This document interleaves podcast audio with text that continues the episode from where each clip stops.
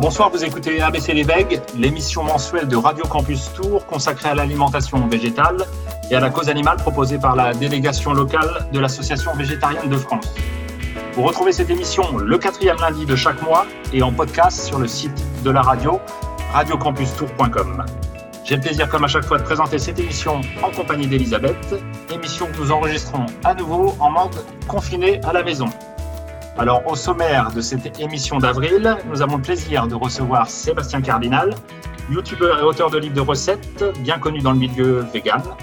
En deuxième partie d'émission, Nadine Dro, agrégée de philosophie, nous proposera une petite conférence radiophonique. Elle nous fera un petit panorama de l'évolution de notre conception de l'animal au fil des siècles. Alors, c'est parti pour ce dixième numéro d'ABC l'éveil.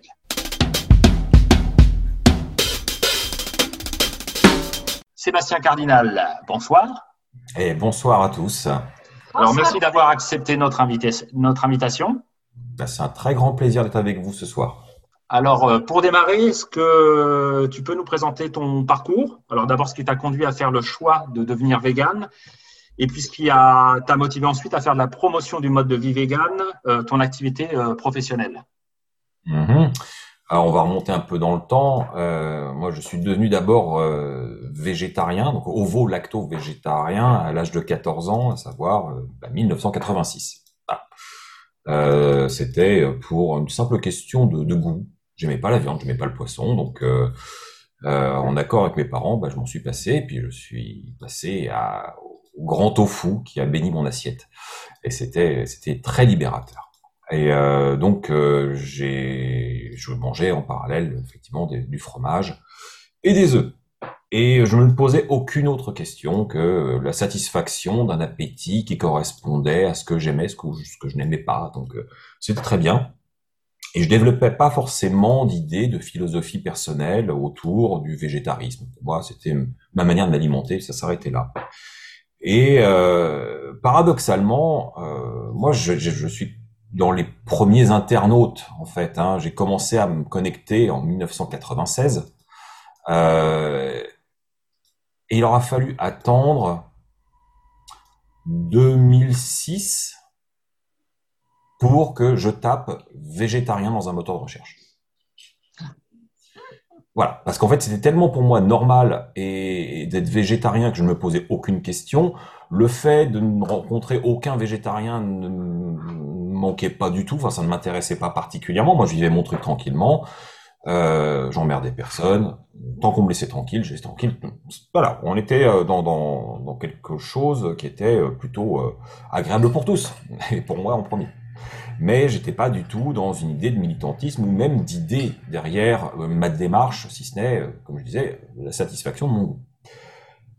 Malgré tout, euh, j'ai toujours eu une, une, fibre derrière euh, à être assez respectueux de tout ce qui est nature, donc par extension une, sorte, une forme d'écologie assez soft, mais quand même une conscience qu'il faut faire attention aux choses. Euh, il y avait toujours cet aspect aussi de santé en me disant bah bon c'est bon euh, en tant que végétarien je prends quand même beaucoup plus soin de moi ça c'est faux, mais c'est ce que je pensais à l'époque. Euh, et puis au moins je contribue pas non plus à la mort des animaux, et ça c'est très bien. Voilà. Mais je, voyais un peu les tenants, les aboutissants, en me disant sans effort, bah, je participe à tout ça, c'est super. Allez, hop, pas besoin d'aller plus loin. Et euh, en faisant des recherches sur Internet, un jour j'ai découvert euh, qu'il ben, y avait des gens qui étaient végétaliens et même véganes. Et j'ai découvert le concept du véganisme de cette manière. Et ma première approche, hein, soyons très honnêtes, a été très négative en me disant qu'est-ce que c'est que ces allumés-là? Euh, J'ai pas lâché le mot extrémiste, mais je pense que je le pensais très fort au fond de ma tête en me disant euh, ouais, enfin vivre sans fromage, c'est pas vivre quoi. Hein? Moi j'étais un très gros mangeur de fromage, hein, soyons très clairs. Euh, et puis, et puis, euh, j'ai quand même écouté avec une certaine bienveillance les arguments en disant ah ça sent le prosélytisme je le crois. Je je suis pas super à l'aise avec ce genre d'injonction euh, dès qu'on commence à toucher à une fibre morale moi je me méfie beaucoup. Je me dis toujours qu'il y, y, a un loup derrière qu'on essaie de me faire passer des idées euh, et ça ça me plaît pas du tout. Mais j'écoutais j'ai écouté, puis j'ai fait mes propres recherches, je me suis rendu compte que la majorité des arguments avancés étaient tout à fait euh, réels, vérifiables, euh, scientifiquement démontrés, euh, et que oui, oui, peut-être que ce que je croyais être la meilleure forme d'alimentation ne l'était pas. Voilà, c'est un peu la genèse. Mon premier pas dans la remise en question de mon végétarisme pour le végétalisme, a été euh, clairement grâce à des forums à l'époque. Hein, il n'y avait même pas Facebook. Euh, et euh, tiens, peut-être que je suis pas forcément en adéquation dans mon alimentation avec ce que je pensais être.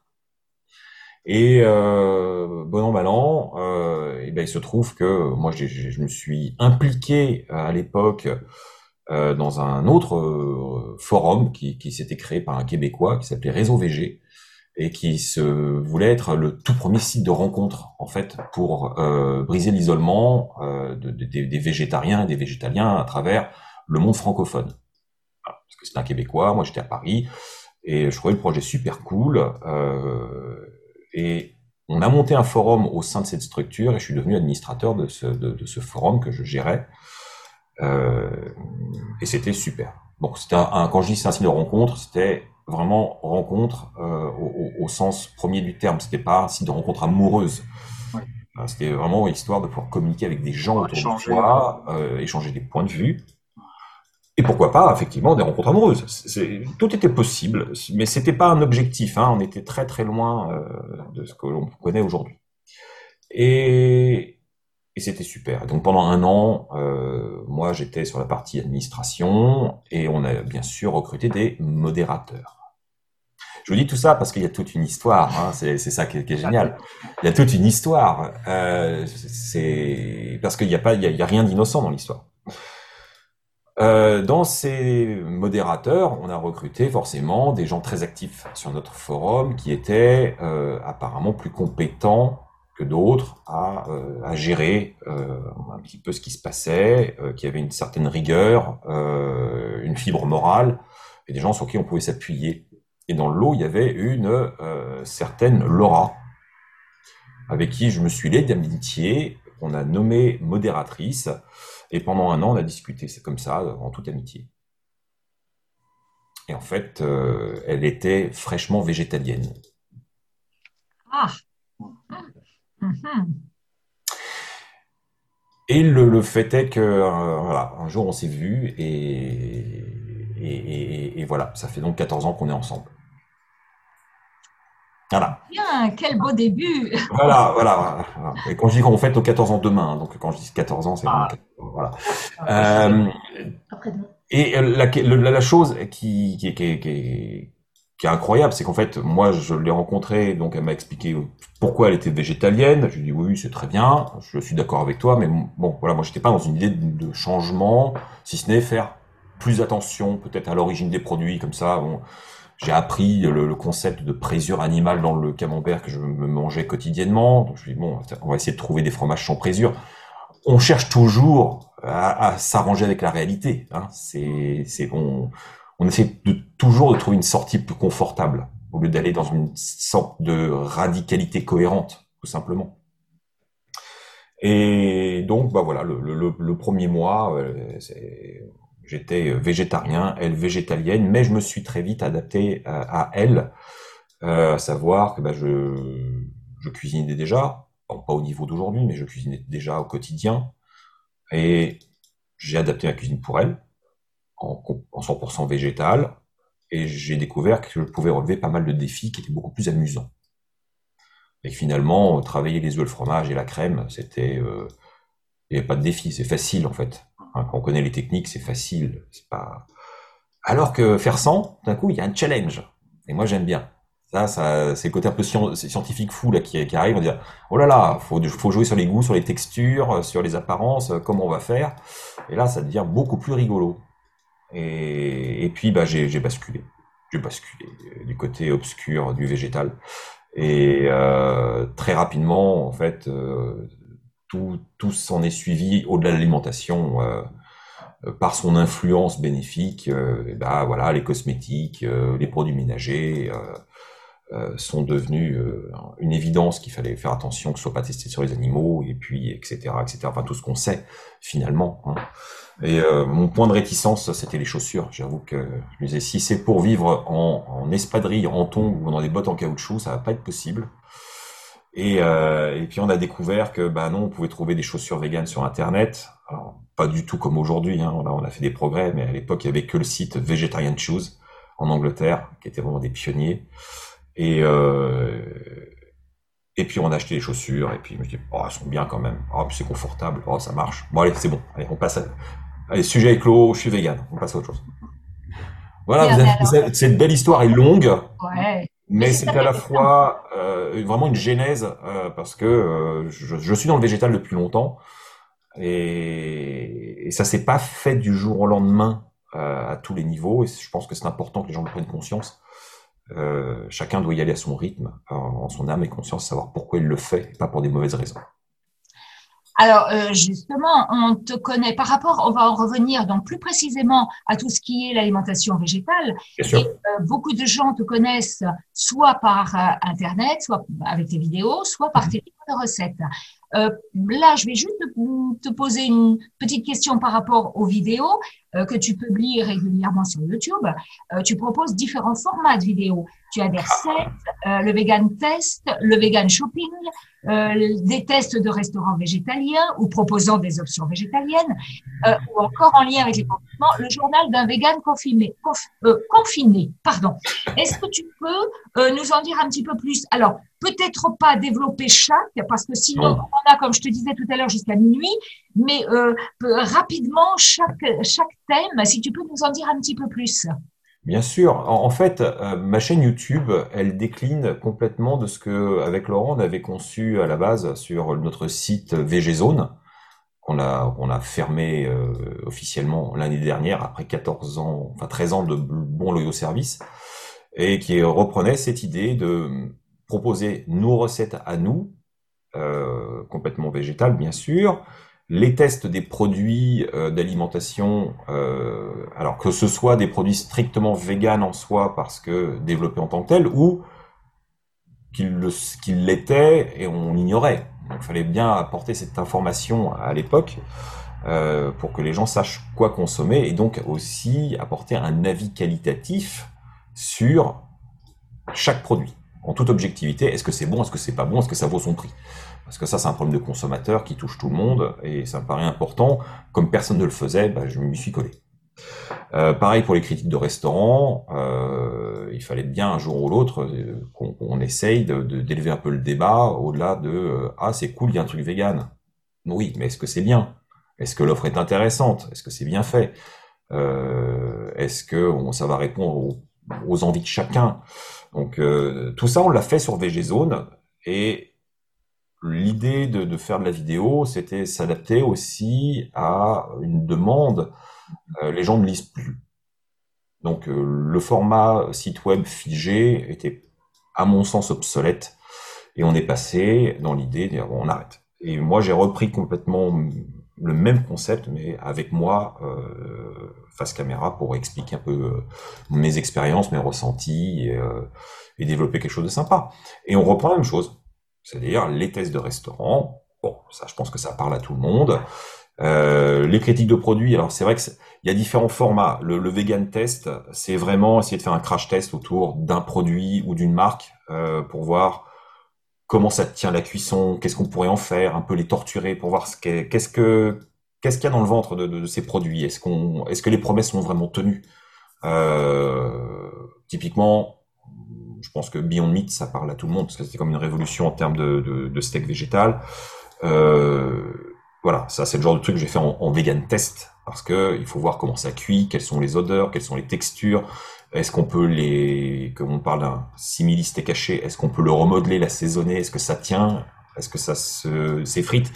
Il faut savoir techniquement euh, comment ça réagit, parce que oui, je pense que les gens ont besoin de ce genre d'informations qui sont critiques et pas juste enthousiasme. C'est chouette, il y a de la nouveauté. C'est pas très suffisant. Et le vegan shopping, lui, par contre, à l'opposé, et c'est plus ce côté euh, enthousiaste, présenter des nouveautés, faire une petite dégustation quand le produit on ne connaît absolument pas, ou présenter des produits que je consomme depuis longtemps, mais que les gens ne connaissent pas encore, parce qu'il faut pas oublier que moi, si j'ai de la bouteille, il y a des gens qui sont euh, ou même simplement végétariens ou flexi ou curieux depuis très très peu de temps. Donc moi, ce que j'appellerais un classique, il y a forcément nécessité de les remettre en avant à un moment ou un autre. Donc ça, c'est important. Euh, les carnets de voyage, bon, bah voilà, c'est quand on pouvait voyager. Euh, je, mets toujours mes, bonnes adresses euh, pour que les gens qui aillent à Londres, à Berlin, à Montréal se disent ah bah là, moi je veux aller. Donc ça, c'était super intéressant. J'ai hâte d'en refaire un jour. et puis, et puis bon, après, il y, a plein. Oui, c'est vrai que j'ai plein de petits formats. ça, c'est les formats majoritaires. Et donc, depuis la crise sanitaire, je ne peux plus faire de tests de restaurant, donc j'ai créé le journal d'un vegan confiné qui, lui, est une compilation, en gros, de recettes du quotidien. Vraiment les cuisines de placard, sans prise de tête, qu'on va faire euh, le, plus vite possible parce qu'on a faim, avec ce qu'on trouve. Et puis des petits points culturels plus personnels sur euh, qu'est-ce que je regarde comme série télé, euh, qu'est-ce que j'écoute comme musique, les bouquins que je recommande, voilà, un côté plus, plus, plus, plus intime, finalement, où je, je livre mes goûts. Euh, et c'est un format qui a beaucoup, beaucoup plu. Voilà. Si tu me permets, Jérémy, je voudrais rebondir sur une question qui est bien après, mais, mais qui, qui rejoint un petit peu ça, parce que tout à l'heure, Sébastien, tu disais que les gens ne lisaient plus, mais tu fais quand même, tu as fait, et tu vas, j'imagine, continuer à faire de nombreux, de, des, des, livres de cuisine, format papier. Alors absolument, hein. quand je dis que les gens ne lisent plus, c'est sur Internet. Eh oui. La nuance, elle est là, c'est que le, livre papier a un regain d'intérêt pour les, livres de recettes. En revanche, c'est sur Internet, les gens n'ont plus la patience de lire et ont le, le, clic flemmard. Mhm. Donc, euh, quand on fait des articles un peu étayés, euh, bon, je pense que ceux qui euh, maîtrisent un petit peu les, traitements de texte ça, vont visualiser ce que veut dire un texte qui fait 3000 signes c'est deux pages Word, c'est à peu près, quand je faisais une critique de restaurant, c'est à peu près ça, parce qu'il y a beaucoup de choses à dire pour, euh, pour, que ce soit concret, que ça parle à tout le monde. Et on se rend compte que les gens ont lu le descriptif euh, sur Facebook et posent des questions en commentaire et ont même pas cliqué sur le... Ils ont pas lu, en fait, ils reposent des questions, alors que tout est déjà dit. Et à un moment, c'est très très fatigant. C'est-à-dire, on a produit beaucoup de travail et les gens ont la flemme d'y aller, quoi. Ils ont la flemme de chercher d'être autonomes. C'est, c'est très dommage. Mais c'est pas grave. Maintenant, la vidéo, euh, c'est bien parce que c'est plus dynamique, c'est plus interactif. Et puis, euh, je sais que j'ai beaucoup de gens qui ne font que m'écouter. Selon le format vidéo, euh, ils, m'écoutent puisque c'est les propos qui les intéressent, pas forcément les images. Bon, voilà. Peut-être qu'un jour je ferai un podcast. Peut-être. Ok, merci. À toi, Jérémy. Sébastien, bon, on, va, on va poursuivre un petit peu sur les ouvrages de cuisine euh, végétale. Euh, l'année dernière, en 2020, euh, tu en as publié un certain nombre de ce que j'ai vu, sans idée pour devenir vegan, sans idée pour remplacer la viande sur le 7 ans. Est-ce que tu peux nous en parler un petit peu? Alors, oui. alors, les, vrais, les vrais livres qui sont sortis sur l'année 2020, il y avait 7 ans. Donc, comment travailler la protéine de blé? Pour faire euh, cet ingrédient euh, merveilleux, euh, riche en protéines, qu'est le sétan que j'adore. et puis la réédition de À la française, qui était tout, tout mon travail sur la, la, gastronomie traditionnelle française, revisitée en mode végétal. Ça, c'était les deux, les deux vrais ouvrages. En revanche, les deux livres sans idée pour remplacer la viande ou sans idée pour devenir vegan, c'est en gros une compilation euh, de différentes recettes tirées de l'ensemble de mes autres ouvrages. Donc, en gros, les gens qui sont très fidèles depuis le départ euh, ne découvriront aucune recette euh, inédite dans ces ouvrages-là. C'est plutôt des ouvrages à petit prix qui permettent de mettre un peu les gens dans le bain. Voilà, l'idée, c'est vraiment de leur donner envie de se mettre au végétal avec des bon, effectivement, un livre pas cher du tout, avec beaucoup de contenu, mais c'est c'est pas la même démarche. Mais c'est pas des vrais. Quand je dis c'est pas des vrais livres, oui, si, bien sûr, ce sont des livres, mais euh, ce sont pas des inédits. C'est vraiment des l'esprit de la compilation, un peu le best-of de différentes recettes piochées dans différents livres. Ça, c'est important de le lire quand même parce que j'ai eu quelques fidèles qui se sont précipités à les précommander et après j'aurais dit mais en fait pourquoi faire? Bon, ils ont fait des cadeaux. En fait, c'est vraiment l'idée. C'est bien pour initier des gens euh, sans se ruiner. Euh, on a des amis qui connaissent rien, on leur offre ce genre de livre. Ça, leur permet d'avoir une vraie vision d'ensemble et gourmande. Euh, ça, c'est vraiment l'intérêt. Maintenant, pour les gens qui sont convaincus et qui ont déjà mes livres, ça ne sert vraiment à rien. Ne les achetez pas. Est-ce que tu peux nous parler un peu plus du livre sur le 7 ans et peut-être expliquer aux auditeurs qui ne sauraient pas, qui seraient, qui, qui seraient néophytes, un peu ce qu'est le 7 ans? Et puis un peu ce que, ce que peut proposer ton livre Bien sûr. Alors, le, le seitan, en fait, on va dire historiquement, c'est le premier simili carné. C'est le, premier ingrédient qui a été créé. Alors, on, a des traces hein, dans, certains textes sur le, le 5e siècle en Chine. Hein. c'est quand même pas, c'est pas nouveau. Hein. on a l'impression que c'est c'est c'est une révolution du 21e siècle, mais alors pas du tout, du tout. Euh, mais avant, voilà. Avant que tu continues, je voudrais savoir, est-ce que le sétan est gluten? Est-ce qu'on peut quel est le, lien? On sait qu'il y a du gluten dans le blé, que le sétan, les, ce sont les protéines de blé. Est-ce que toi, tu as un avis aussi par rapport à ça? Ah Est-ce bah, que quelqu'un qui a des problèmes avec le, gluten de blé, il peut quand même euh, utiliser le sétan Absolument pas. D'accord. En fait, euh, le gluten, c'est le nom de la protéine de blé. D'accord, d'accord, d'accord. Donc en fait, le sétan, c'est une pure masse de gluten. D'accord. Et il n'y a rien pour le remplacer. Ok. Mais donc, c'est important que les gens qui sont intolérants au gluten ou qui ont des sensibilités euh, ne, ne, se disent pas, bon, ben, je vais acheter du sétan à la place. Et voilà. Donc, c'est peut-être important de le préciser euh, euh, aux gens. Oui, bon, après, je pense que les gens qui sont concernés sont totalement au courant de la question parce que, enfin, je serais très inquiet pour eux. le, le, le sétan, c'est vraiment du pur gluten. Hein. D'accord, d'accord, d'accord. Oui, c'est vrai que protéines de blé ou, ou gluten, c'est un, un synonyme.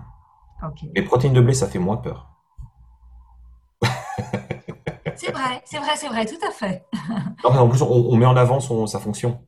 Avoir un apport protéinique dans son alimentation. Euh, et il y a beaucoup de substituts sans gluten qui n'ont pas du tout les mêmes propriétés alimentaires. Donc, euh, c'est là qu'on commence à faire ce que cette alimentation en carton-pâte euh, qui, qui, est jolie, qui peut être bonne, mais qui est vide de substance. Et ça, on n'en veut pas. On veut que les gens soient en bonne santé, soient nourris, soient rassasiés et ne mangent pas des coquilles vides. C'est important. C'est pour ça que moi, je, je, me méfie beaucoup du concept de la mode du sans gluten, euh, parce qu'elle n'est pas justifiée, c'est très marketing. Après, oui, il y a des malades, euh, je les plains de tout mon cœur, parce que c'est pas facile. Euh, mais par contre, euh, voilà, faut pas en faire une généralité. Le, le, le, nombre de pourcentage de personnes qui sont vraiment, vraiment médicalement euh, intolérants au gluten, c'est moins que les gens intolérants au lactose, moins que les gens intolérants aux, aux arachides. On n'en fait pas tout un plat. D'où le marketing qui a pris le relais. Eh oui, eh oui. Voilà. Ok, très bien. Et donc, par rapport aux 7 ans, tu voulais peut-être en, dire un, peu plus sur ce que tu présentais dans, dans ton livre, justement? Bien sûr. Ça me aussi, effectivement, moi, quelque chose que j'aime beaucoup aussi de 7 ans. Ouais. Alors, le, alors, mon livre, en fait, il est très conceptuel. Hein. Euh, J'ai pas fait juste euh, du 7 ans classique, parce que ça, à la limite, je pense qu'Internet euh, regorge de très bonnes recettes de 7 ans euh, de base, à savoir mixer du gluten avec quelques épices et un liquide euh, et le faire cuire pour avoir un, morceau euh, assez compact qu'on va pouvoir tailler, hacher et, et, utiliser à la place d'une viande euh, sous différentes formes. Bon, ça c'était pas le plus intéressant à mon avis. Ce qui était intéressant, c'est d'offrir une sorte de voyage culinaire aux gens euh, et pousser l'expérience pour montrer les propriétés en fait euh, de la protéine de blé mêlée à d'autres ingrédients pour faire des seitons qui ont vraiment euh, des traceur euh, avec une entité forte en termes de goût. Et je suis parti dans un vrai délire presque littéraire, au sens où euh, j'aime beaucoup faire des petits textes d'introduction dans mes recettes pour expliquer un peu l'univers ou ce que j'ai voulu dire dans, dans, dans, mon plat. Et là, là, je me suis un peu lâché. Je suis parti sur une sorte d'uchronie utopique où, quelque part dans cet univers, ou dans un univers parallèle, la consommation de viande était moindre et finalement le seitan, euh, ça n'a pas simplement émergé au VIe siècle euh, en Chine, c'est partout dans le monde. Chaque culture, chaque civilisation a fait du seitan à un moment ou un autre. Et donc j'ai inventé des histoires euh, en, termes d'introduction de chaque recette, disant quelle était l'origine de cette recette précise. Donc quand on a une recette euh, allemande, d'un seitan qui aurait été fait en Allemagne, on va retrouver des traceurs de goût très germaniques qui respectent la culture euh, de la cuisine allemande. Et je vais expliquer qui est l'inventeur de ce, de ce, de ce soi-disant seitan, quelle année il l'a fait, dans quelles conditions, dans quelle intention, est-ce que c'est une découverte accidentelle? Est-ce que c'est une influence des, des, invasions ou, euh, euh, ou des mouvements migratoires? Enfin, il y a plein d'histoires que j'ai créées, tout en le restant cohérent. Donc c'est vraiment très fictionnel. Donc les gens qui sont curieux, qui font pas que lire les recettes, qui lisent les intros, devraient bien s'amuser. Et en aucun cas, faut croire ce que je raconte. À part les recettes. Ah. c'est vraiment, vraiment des textes très fictionnels. Et donc voilà, on va retrouver euh, concrètement, on va trouver des seitans qui ont des, goûts et des textures et des formes un peu différentes, avec des influences euh, japonaises, coréennes, indiennes, euh, anglaises, portugaises, algériennes. Une belle, manière de voyager, C'est un voyage culinaire, c'est vraiment ça. C'est vraiment, mon intention. Il y a bien sûr un seitan français, euh, comme il se doit. Mais euh, je voulais pas faire un truc 100% français. Ça, j'ai déjà à la française qui est, là pour euh, rendre hommage à notre cuisine et à nos traditions. Donc, il faut, varier les plaisirs. C'est un petit peu ce que tu avais fait avec les protéines de soja, avec les plats français et, qui avaient été transformés et qui sont absolument délicieux. C'est ça, une, Moi, j'ai trouvé que c'était une recherche extraordinaire et c'était vraiment très, très, très très bon, très très intéressant euh, de voir aussi comment on pouvait transformer une recette euh, euh, pour qu'elle puisse être mangée par, par tout le monde et, plus particulièrement par les, véganes. Mais en fait, l'histoire de la française était vraiment d'essayer de faire un lien entre nos traditions et, et nos valeurs. Alors, nos, nos, traditions françaises et nos valeurs véganes. voilà. Et comment faire un trait d'union entre ces, deux mondes qui sont euh, bah, diamétralement opposés, puisque la cuisine française repose énormément sur euh, des ingrédients d'origine animale, que ce soit euh, viande, poisson, ou les œufs, ou, la, ou les produits laitiers, le fromage. Enfin, on en a partout, partout, et le, le, légume est un peu en second plan. C'est la garniture, comme on dit, hein, c'est fait pour faire joli, c'est la base aromatique, mais euh, il n'y a pas beaucoup, beaucoup de légumes. Et euh, je me suis dit, est-ce qu'on peut, faire ce trait d'union et faire comprendre aux gens qu'il n'y a pas besoin de renoncer à notre identité, mais plutôt à évoluer? Est-ce qu'on peut faire ça? Est-ce qu'on peut faire en sorte que dans les familles qui sont plus traditionnelles, est-ce qu'on peut faire la paix autour de l'assiette en se disant, bah, euh, mange ce plat, ce sera la même émotion, ça va nous véhiculer les mêmes sensations, mais bon voilà, celui-là, il n'y a pas d'animal mort dedans. Mais est-ce que, est-ce que, est-ce, est-ce que honnêtement les gens vont l'apprécier? Et, c'est un pari qui a été réussi parce que j'ai reçu euh, pas mal de messages à l'époque de la première édition, euh, c'est-à-dire il y a cinq ans. Euh, j'avais pas mal de messages de gens qui me disaient merci, merci parce que là, euh, mes parents avec qui c'était très conflictuel, grâce à ce livre, euh, ils se retrouvent dans, dans, cette identité, dans cette cuisine, dans cette technique, puisque là, très humblement, moi, je me suis effacé face aux cuisines traditionnelles où j'ai vraiment voulu respecter le geste, l'esprit et les ingrédients euh, en travaillant à l'ancienne. Euh, et rien de mieux d'ailleurs que faire ça, je trouve. Il n'y a pas besoin de réinventer la poudre. Euh, et trouver juste l'équilibre pour apporter le, végétal en remplacement. Ça, c'était vraiment le cœur de mon travail, le plus difficile. Et ça a été une réussite. Voilà, j'ai des gens qui, m'ont qui ont été très très émus en fait de pouvoir retrouver ces plats, les partager en famille et que c'est vraiment du succès. Et ça, je me dis, ça, c'est un pari gagné. Parce que c'est ce que je voulais faire, en fait. Je disais pas trop fort, mais je disais, c'est pas qu'un livre de recettes, c'est, il faut que ce soit un trait d'union et un, moyen de se réconcilier. Et c'est réussi. Ben, je suis fort heureux. Sébastien, du coup, on, va, le temps passe vite, on serait resté avec toi bien longtemps encore. Donc, ça sera peut-être. Ah on peut parler cuisine des heures. Bah oui, exactement. Alors, juste peut-être pour, euh, pour conclure, est-ce que tu as de nouveaux projets à venir, que ce soit en termes de vidéos ou d'édition de livres? Alors bon, pour l'instant, les livres, je mets ça un peu en stand-by, même si j'ai des idées et qu'il y a d'autres projets sur le feu. Euh, il est un peu trop tôt pour en parler parce que j'ai vraiment pas de délai et puis je sais pas encore exactement où je vais. Mais rassurez-vous, il y aura du livre, il y aura du livre. Peut-être pas de nouveautés sur cette année parce que c'est une année comme qui est très difficile euh, pour pour tout le monde et dans le monde de l'édition aussi. Donc, euh, j'ai besoin d'une pause pour euh, me rafraîchir les, les idées comme tout ce qui est créatif, a un moment, il faut, faut voir autre chose. Et pour l'instant, on, voit la même chose tous les jours. Donc, euh, c'est pas, pas si simple.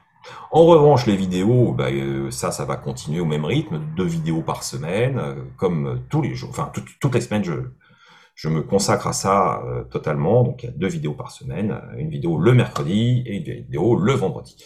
Et ça, ça ne va pas s'arrêter tout de suite. Au contraire.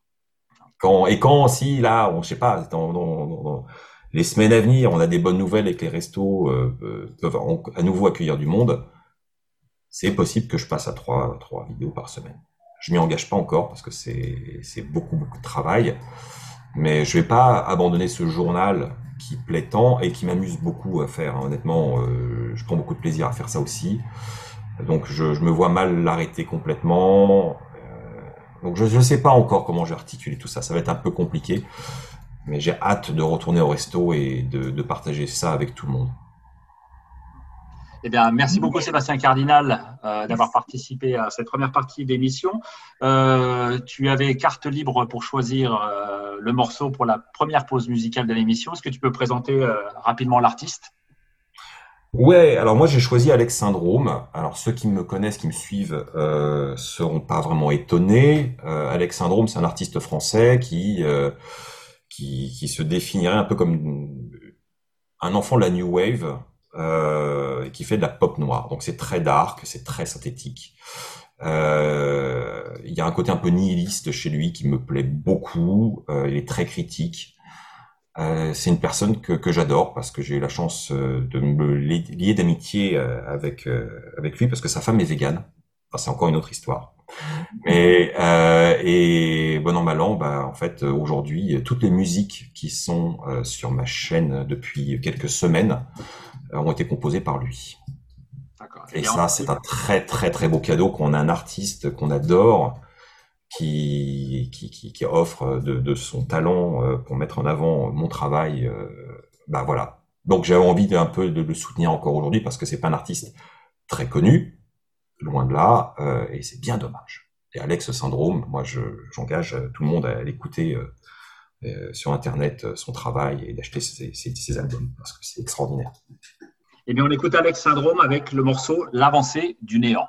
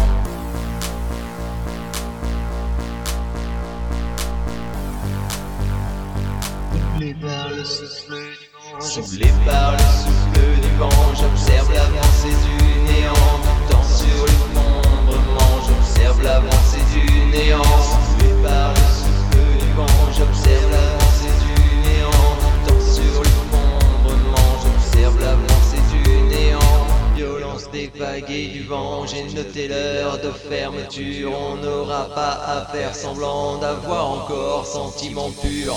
Dans le monde pourra sa perte, l'ombre est lancée, se défenestre. On est parti pour se permettre les bilances comme une découverte. Dans la rue,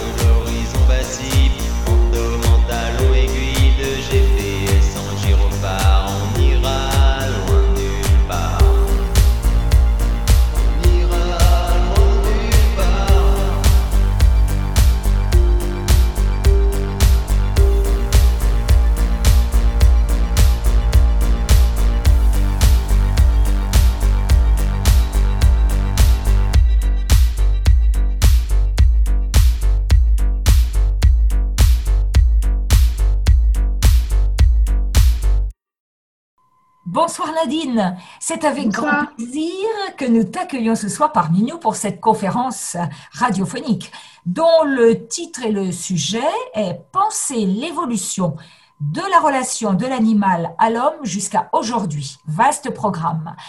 À toi Nadine, nous t'écoutons. Voilà, merci. Eh bien, en fait, euh, on s'interroge aujourd'hui de plus en plus sur notre rapport à l'animal à travers euh, certaines questions comme celle du droit des animaux, de la reconnaissance de l'animal comme être sensible, du végétarisme, du véganisme, etc.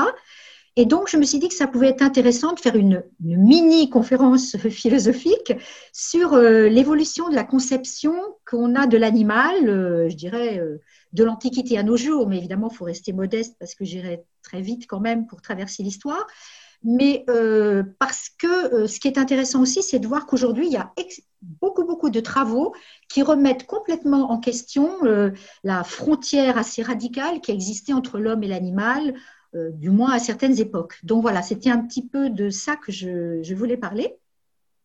Donc en, premier lieu, si je fais un état des lieux très rapide de ce qu'on disait de l'animal et de l'homme et de leur rapport, disons avant le XVIIe siècle, donc l'Antiquité jusqu'au XVIIe siècle. Alors finalement, euh, si on regarde de près ce qui se disait dans l'Antiquité grecque chez les philosophes, et on peut penser évidemment à Platon, qui est un des philosophes grecs les plus connus, eh bien, il n'y a pas de distinction radicale entre euh, l'animal et l'homme, parce que tous les êtres vivants sont considérés comme des, ce qu'on appelle en grec les zoon, qui a donné zoologie, c'est-à-dire des animaux. Un, zoon, c'est simplement un être vivant qui est animé par une âme, qu'on soit animal, qu'on soit homme. Donc il n'y a pas du tout euh, de concept d'animal d'un côté et d'homme de l'autre. Par contre, Platon, lui, il parle bien d'une âme animale, d'une âme humaine, voire d'une âme divine, mais ça ne désigne pas les animaux, les hommes et les dieux, parce qu'un homme peut très bien avoir une âme animale, simplement, s'il se conduit ben, justement de manière un peu bestiale ou s'il n'a pas un comportement euh, éthique, disons. Euh, et donc, vous voyez, le, ce qu'on peut dire, c'est qu'il y a plutôt une hiérarchie des âmes en fonction de la spiritualité des individus, mais il n'y a pas les hommes d'un côté, les animaux de l'autre. Et l'homme et la nature euh, forment un tout. L'homme fait partie de la nature. Il n'est pas en dehors de la nature. Il fait partie du cosmos. Ça, c'est vraiment quelque chose qui est très euh, frappant dans l'Antiquité grecque. Et qui continue, je dirais, euh, quand même aussi euh, au Moyen Âge et jusqu'au XVIe siècle. Je vais prendre juste un exemple pour le Moyen Âge. Euh, on sait qu'au Moyen Âge, il y avait des procès d'animaux. C'est-à-dire que lorsqu'un animal, par exemple, avait blessé ou tué un homme, eh bien, on faisait des procès très sérieux avec des avocats, euh, des juges, etc., qui aboutissaient soit à condamner l'animal, soit euh, au contraire à ne pas le condamner. Mais euh, au fond, on se comportait avec eux comme avec les êtres humains, quelque part. Et puis, si je prends euh, au XVIe siècle quelqu'un comme Montaigne, bah, quelqu'un comme Montaigne, il considère que l'animal est assez proche de l'homme. Il lui prête même une capacité à raisonner, à faire des choix et même un langage. Donc, ça résonne d'une façon assez moderne à nos oreilles, en fait. La coupure, elle est venue après, au moment du XVIIe siècle, avec Descartes, et avec une théorie qui est assez connue chez Descartes, bien qu'elle soit parfois caricaturée, c'est la fameuse théorie des animaux-machines. Alors, je précise tout de suite que euh, dans l'esprit de Descartes, ce n'était pas forcément dévalorisant pour l'animal, parce que Descartes considère que le corps des animaux, comme le corps de l'être humain, est quelque chose de très perfectionné, avec un agencement euh, très bien fait des organes. Il a une admiration pour le corps, qu'il soit le corps de l'animal ou le corps de l'homme. Mais il dit, finalement, euh, si on construisait une machine qui ressemble énormément à un animal, qui fonctionne comme un animal, on ne verrait pas la différence. Alors que si on construisait une machine qui apparemment ressemble à l'homme, eh bien là, on verrait la différence. Comment l'explique-t-il? Alors, je ne rentre pas dans le détail des arguments, mais il dit en gros, euh, il donne deux arguments, un concernant le langage et l'autre euh, l'action. Et par exemple, pour celui, euh, l'argument sur le langage, il dit, bah, au fond, une machine pourrait très bien proférer des sons, voire des paroles, comme un animal profère des sons, mais il lui manquerait la possibilité de les combiner à l'infini et il lui manquerait à la machine comme à l'animal la capacité de témoigner qu'on pense ce qu'on dit. Voilà ce que dit Descartes.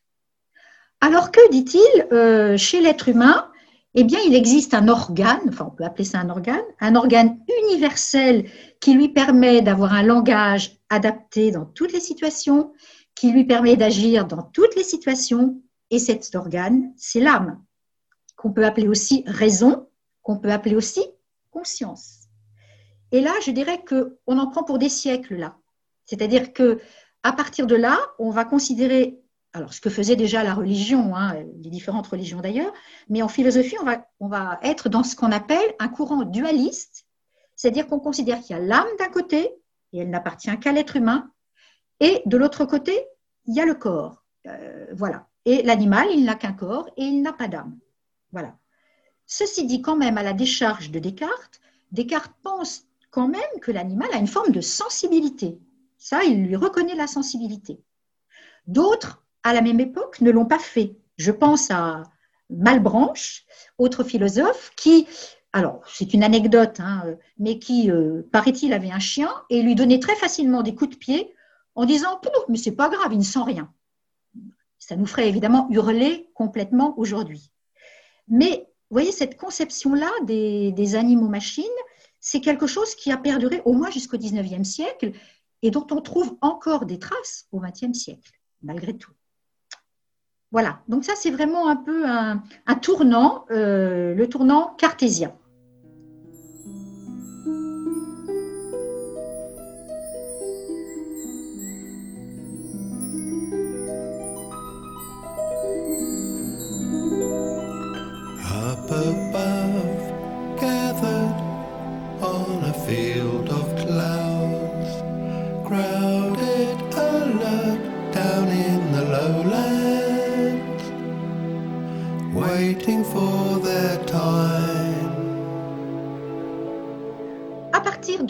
De la deuxième moitié du XVIIIe siècle vient le moment des remises en question.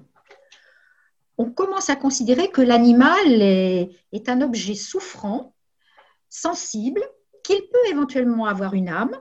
On trouve par exemple cette conception chez Rousseau qui euh, dit que l'animal a une sensibilité, il lui concède même une âme, même s'il ne considère pas qu'il est perfectible comme l'être humain peut l'être.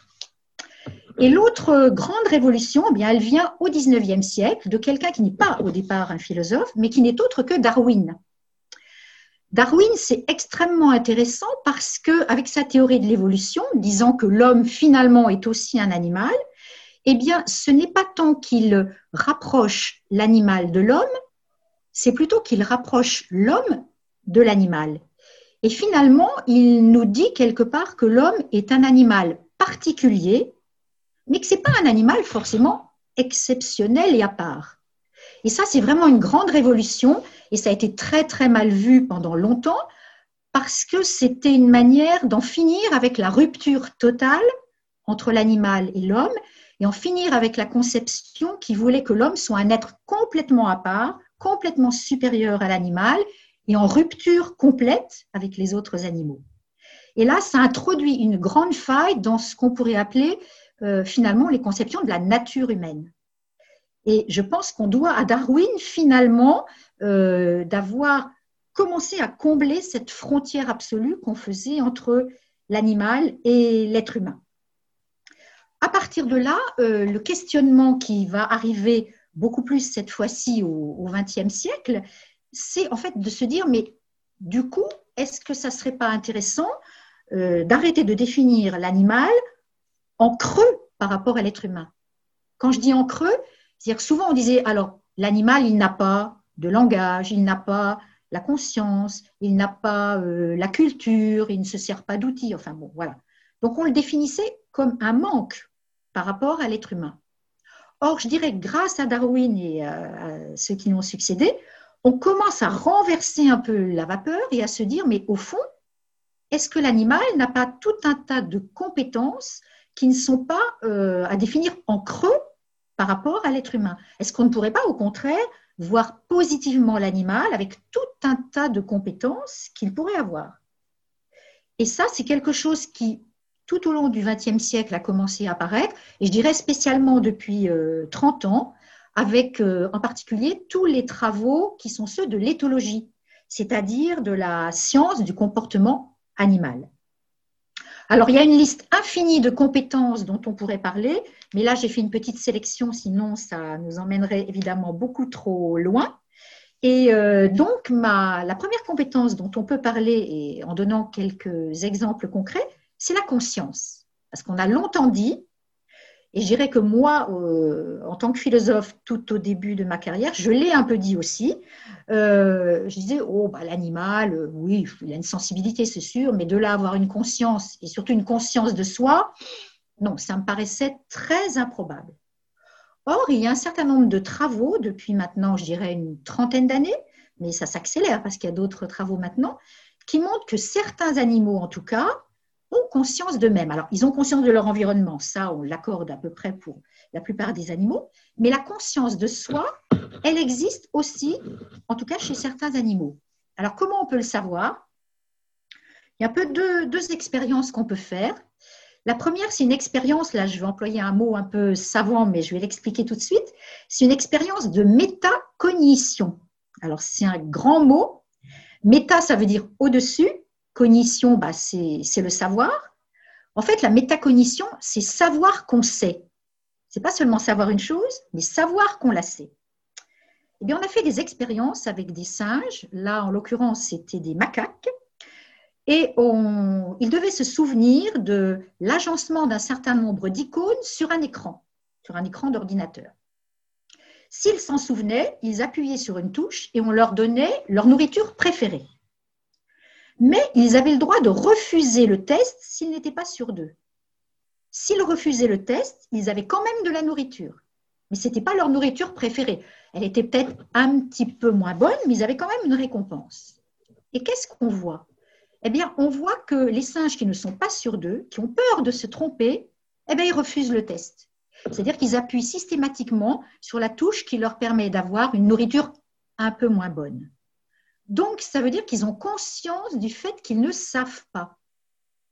De même que ceux qui appuient sans hésiter sur l'autre touche savent qu'ils peuvent répondre à la question. Donc ça, c'est quand même une compétence de conscience euh, extrêmement intéressante. L'autre expérience pour la conscience de soi qui est bien connue, c'est l'expérience dite de la tâche qu'on fait avec les jeunes enfants aussi. On leur met une petite tache de peinture sur le nez et on les met face à un miroir. Alors on voit que les enfants, souvent vers 18 mois, pour certains avant, vont commencer à se gratter un peu le nez. Donc ça veut dire qu'ils ont bien conscience que c'est eux qu'on voit dans le miroir. Eh bien, on a fait l'expérience avec un certain nombre d'animaux, en particulier avec les grands singes, mais aussi avec les éléphants, mais aussi avec les dauphins et aussi avec les corvidés. Et on s'est aperçu qu'ils en étaient tout à fait capables. Donc, s'ils sont capables, euh, par exemple pour le singe, c'est absolument évident, on les voit face au miroir et on voit qu'ils se grattent un peu le, museau. Donc, ils savent très bien que l'image du miroir, c'est eux. Donc ça, c'est vraiment une preuve de la conscience de soi. Ça ne veut pas dire que tous les animaux l'ont, mais que quand même, euh, un certain nombre d'animaux peuvent l'avoir. Donc ça, c'est une première compétence qui me paraît intéressante.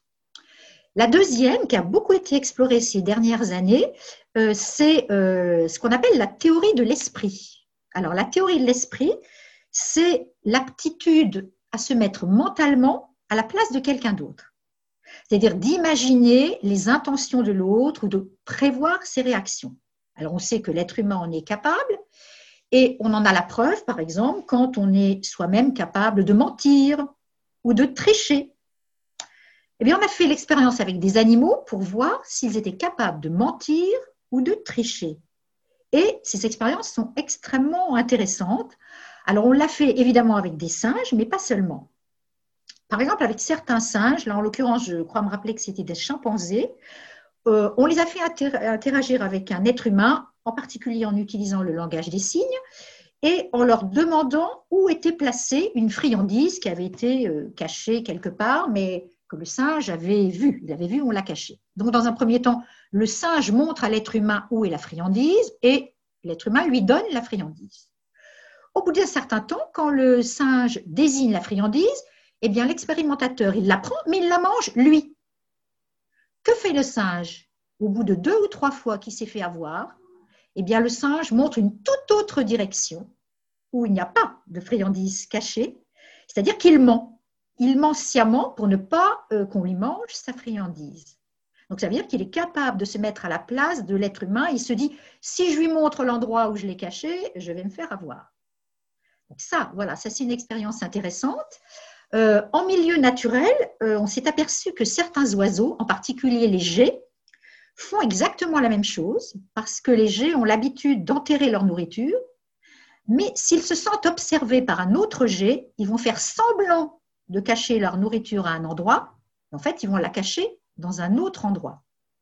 Et le plus amusant, c'est que les jets qui le font le plus, c'est ceux qui eux-mêmes ont déjà volé de la nourriture à d'autres jets dans les mêmes circonstances.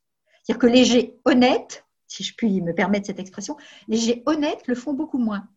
Mais les jets qui ont déjà menti et trompé eux-mêmes, eh bien, vont se mettre à la place des autres qui les observent et se dire j'ai intérêt à le cacher ailleurs, sinon je me vais me faire piquer ma nourriture. Voilà. Ça, c'est ce qu'on appelle la théorie de l'esprit. on voit qu'un certain nombre d'animaux peuvent avoir la théorie de l'esprit.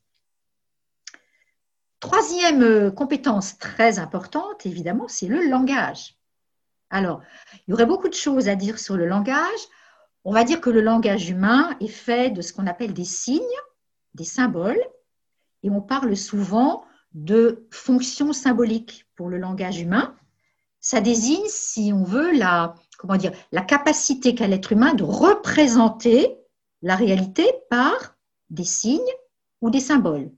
Exemple simple, quand j'emploie le mot table, je sais très bien que ça ne désigne pas uniquement la table que j'ai là sous les yeux, mais toutes les tables qui existent euh, sur la planète. Donc ça représente bien une catégorie d'objets. Il faut d'ailleurs savoir que les enfants euh, mettent un petit peu de temps à comprendre ce, qu'on appelle cette fonction symbolique. Euh, par exemple, des enfants à l'école maternelle, tout au début de l'école maternelle, sont très surpris du fait qu'un autre enfant peut porter le même prénom qu'eux. Parce qu'ils disent bah Non, mon prénom, c'est moi. Euh, c'est pas possible que quelqu'un porte le même prénom que moi, parce qu'ils n'ont pas compris qu'un prénom, bah, c'est un mot qui peut désigner toute une catégorie d'enfants dans le monde qui portent le même. Donc voilà, ça c'est ce qu'on appelle la fonction symbolique. Alors on s'est demandé si euh, certains animaux pouvaient l'avoir ou s'ils n'étaient juste que dans un langage par signaux. Alors là, il y a, deux pistes qui se sont offertes euh, aux chercheurs, soit analyser euh, des systèmes de communication naturels chez les animaux, soit essayer d'apprendre aux animaux un langage humain. En ce qui concerne les analyses de, de communication naturelle, alors ça ne prouve pas forcément que c'est une fonction symbolique, mais en tout cas que le langage est complexe. Alors, euh, je vais parler juste des cétacés, en particulier les dauphins. On sait que les dauphins ont à peu près 186 types différents de sifflements et qu'ils peuvent les combiner de manière extrêmement complexe, Ce qui fait qu'aujourd'hui, certains chercheurs parlent même de compétences grammaticales chez les dauphins. Donc ça, c'est quelque chose d'intéressant. Et on sait aussi que les oiseaux ont une multitude de sons qu'ils peuvent combiner de tas de façons différentes. Et il se trouve qu'il y a une philosophe qui a beaucoup écrit euh, là-dessus, qui s'appelle Vinciane Després, qui a écrit un livre très intéressant qui s'appelle Habiter en oiseaux, où elle parle euh, en particulier euh, de tout ce qui concerne le territoire des oiseaux. Et elle reprend les travaux de certains ornithologues qui disent qu'il y a une musicalité sociale chez les oiseaux c'est-à-dire que les oiseaux sont capables de coordonner leurs chants entre eux, même entre différentes espèces d'oiseaux d'ailleurs, et qu'il y a une véritable composition polyphonique qui se répond, qui tient compte des autres, et qui est euh, véritablement ce qu'on pourrait appeler des réseaux sociaux. Voilà, on peut aller jusqu'à parler de réseaux sociaux chez les oiseaux à travers leurs chants. Donc ça montre déjà que les, les chants sont très complexes et que le langage animal est très complexe. Voilà. Alors, il y aurait eu beaucoup de choses encore à dire, mais là, je vais faire une conclusion qui serait de dire qu'aujourd'hui, on peut considérer que l'homme est un animal particulier, mais pas exceptionnel, et que la distinction entre l'homme et l'animal ne se superpose certainement pas à la distinction nature-culture. Et il faut cesser de regarder l'homme comme étant au centre de la nature avec des animaux qui seraient de simples figurants, mais bien penser que chaque animal, au fond, est au centre de son propre monde qu'on soit chat, lapin, araignée, fourmi, chaque animal a son propre monde, sa propre perception du monde, je dirais même sa propre façon de penser le monde. Et c'est important que l'homme puisse se décentrer et comprenne que finalement, on ne, on ne s'est pas extrait de l'animalité. Il faudrait plutôt être penser les choses comme un rapport de cohabitation, voire de coopération avec l'animal. Ça serait vraiment ça, je crois, qui serait le plus important aujourd'hui. Merci beaucoup Nadine, c'était passionnant et on t'attend pour une prochaine émission euh, pour continuer un petit peu sur, sur le sujet euh, que tu n'as pas terminé j'imagine parce qu'il y a tellement de choses à dire. Merci beaucoup Nadine. ABC c'est terminé pour ce soir. On remercie Sébastien Cardinal et Nadine Drault pour leur participation. On se donne rendez-vous le mois prochain. Une bonne soirée sur Radio Campus Tour 99.5.